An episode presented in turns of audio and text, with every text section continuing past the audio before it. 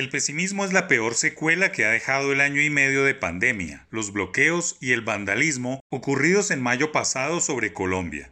Como un manto grisáceo se ha aposentado sobre las expectativas de empresarios, jóvenes y academia un mal sabor de lo que le depara al país en los próximos años. Todo parece pintar un mal panorama. Las aún altas cifras de desempleo, la acelerada devaluación del peso frente al dólar, el crecimiento económico sin generación de nuevos puestos de trabajo, el despertar del alto costo de vida, la carga impositiva, la pérdida del grado de inversión, la incertidumbre política, el narcotráfico creciente, la pobreza inderrotable, pero sobre todo la inseguridad reinante en todos los rincones del país, son las raíces del ambiente pesimista que se respira. Y no hay vacuna ni antídoto que cure el pesimismo de un momento a otro. La solución es un cambio de actitud frente a la realidad, que solo se va modificando con el paso del tiempo y las acciones deliberadas de los líderes sociales.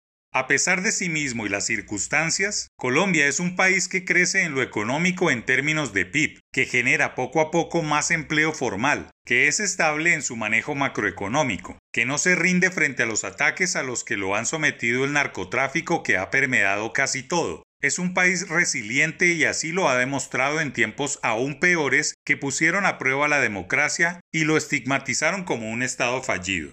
No existe la menor duda que de esta situación de miedo globalizado se va a salir tarde o temprano, pero para hacerlo hay que trabajar como sociedad e identificar los asuntos pendientes que más agobian, como es la preocupante desesperanza de los jóvenes, quienes no ven mayores oportunidades para seguir estudiando, buscar un trabajo y mucho menos para ayudar con su trabajo a construir el país de las nuevas generaciones.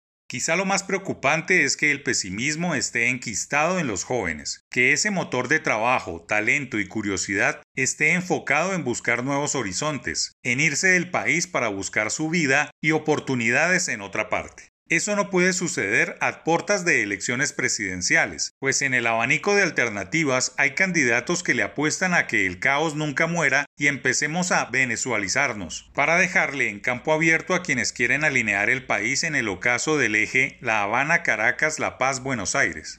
El país político, económico y social debe reaccionar al dañino pesimismo y empezar a actuar en función de las grandes posibilidades que brinda Colombia, no solo por sus indiscutibles recursos naturales y tamaño de mercado, sino por las oportunidades que ofrece para poder hacer emprendimientos.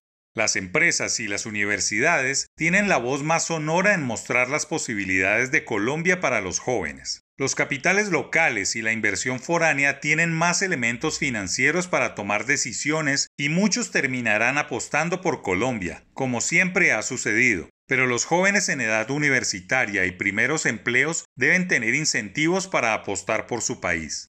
No sobra una gran campaña que haga énfasis en que lo malo ya pasó y que vendrán tiempos mejores y de gran estabilidad. Lo primordial ahora es construir apego y dar nuevas oportunidades.